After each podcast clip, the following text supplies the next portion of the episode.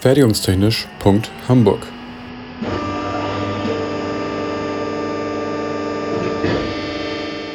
Ein Podcast rund um die Produktion.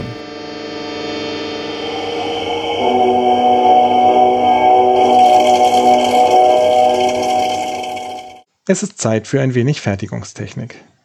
In Episode 15 habe ich mich in die Tiefen der Ordnungsnummern der Walzverfahren vorgewagt. Für die Berechnungen gehen wir an der HW Hamburg in der Grundlagenvorlesung Fertigungstechnik vom vermeintlich einfachsten Fall aus, dem Flachlängswalzen von Vollkörpern. Wir vereinfachen noch weiter auf einen flachen rechteckigen Querschnitt und es werden nur die Walzen betrachtet, die direkt mit dem Werkstück in Kontakt stehen. Ich stelle mich also neben ein Walzgerüst und schaue auf die kreisförmigen Seitenflächen der Walzen. Von links kommt ein quaderförmiges Rohteil, etwas flacher als breit und deutlich länger, mit einer konstanten Geschwindigkeit angerollt. Der Spalt zwischen den Walzen ist etwas niedriger als das Rohteil. Ich gehe davon aus, dass das Werkstück hinter dem Durchgang diese Höhe annimmt. Die Rückfederung ignoriere ich. So ein Durchgang durch die Walzen wird übrigens Stich genannt. Es entsteht auch noch ein Winkel zwischen der Verbindungslinie der Walzenachsen und dem Punkt, an dem die Walze die Rohteil-Vorderkante berührt. Diesen nennt man den Walzeneingriffswinkel Alpha E. Wenn nun die Vorderkanten des Rohteils die Walzen berühren, treten zwei Kräfte auf. Die Reibkraft entsteht dadurch, dass die drehenden Walzen über das Werkstück rutschen. Wir wollen, dass das Werkstück eingezogen wird. Daher betrachten wir die Haftreibung. Und von der Haftreibung betrachten wir nur den horizontalen Anteil. Die horizontale Reibkraft ist also das Produkt aus dem Reibkoeffizienten μ, der Normalkraft, mit der das Werkstück in Richtung Walzenachse drückt, und Cosinus Alpha. Der horizontale Anteil der Normalkraft sorgt dafür, dass ich das Rohteil nicht einfach so durch den Waldspalt schieben kann, sozusagen die Gegenkraft zum Vorschub. Dieser ergibt sich aus dem Produkt aus Normalkraft und Sinus Alpha. Das Rohteil wird in den Spalt eingezogen, wenn der Reibkraftanteil größer ist als der Normalkraftanteil. Also setzen wir die Terme gleich und formen nach Alpha E um. Dann bekommen wir die Greif- oder Einzugsbedingung. Alpha E ist kleiner gleich dem Arcus Tangens von μ. Dies ist eine reine geometrische Situation in Abhängigkeit vom Reibbeiwert.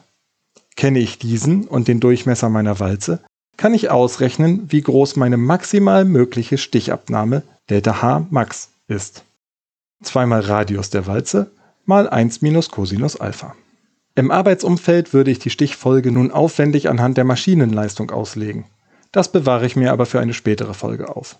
Für die Grundlagen der Fertigungstechnik wird häufig eine konstante Stichfolge angenommen. Für die notwendige Anzahl der Stiche teile ich nun also die Höhendifferenz von Roh- und Fertigteil durch die maximale Stichabnahme und runde das Ergebnis auf, da es keine halben Stiche geben soll.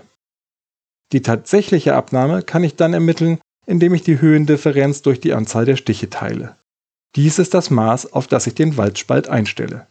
Hierbei müsste ich nun eigentlich die Rückfederung des Werkstücks und die Durchbiegung der Walzen beachten, aber auch das hebe ich mir für eine andere Episode auf. Dann erzähle ich von Walzgerüsten mit bis zu 20 Walzen und der sogenannten Bombierung.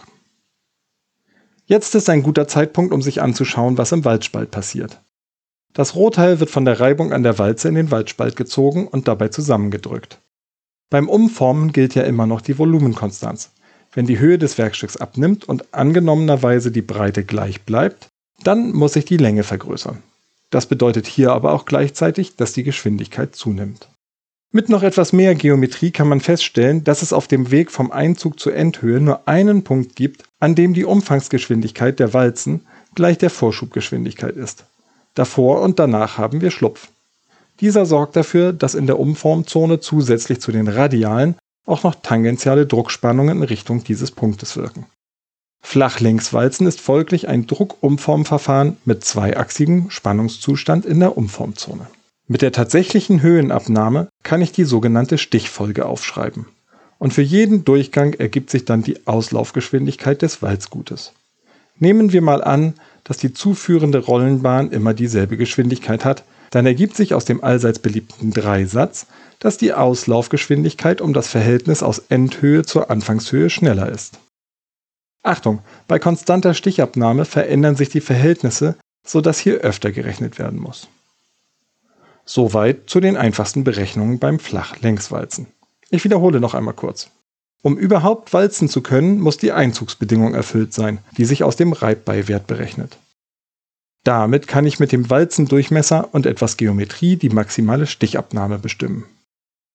Diese legt die notwendige Anzahl der Stiche und so die tatsächliche Stichabnahme und die Stichfolge fest.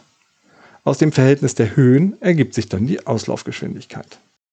Ich fürchte, dass ich diesmal einen Formelzettel auf die Homepage stellen sollte. Zum Abschluss hätte ich dann noch ein paar Anmerkungen. Zum einen freuen wir uns wirklich über jede Bewertung bei einer der gängigen Podcast-Plattformen.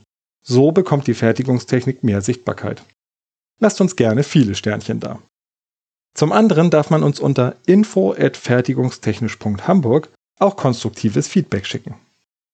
Und zum Schluss nehmen wir unter eben dieser Mailadresse oder bei Twitter unter @fertigunghh auch gerne Vorschläge für neue Episoden entgegen. Welches Fertigungsverfahren sollen wir hier demnächst vorstellen? Fertigungstechnisch.hamburg ist eine Produktion des IPT an der HAW Hamburg. Die Inhalte stehen unter der Lizenz Creative Commons Attribution Non-Commercial 4.0 International. Infos zur Lizenz unter creativecommons.org. Verantwortlich für die Inhalte des Podcasts ist Benjamin Remmers. Meinungen gehören den jeweiligen AutorInnen und nicht der HW Hamburg. Weiterführende Links und falls vorhanden Formelzettel finden sich in den Shownotes bzw. auf der Homepage. Für Fragen, Wünsche und Anregungen erreicht man uns unter info@fertigungstechnisch.hamburg oder bei Twitter unter @fertigunghh. Es gelten die Datenschutzbestimmungen der HW Hamburg.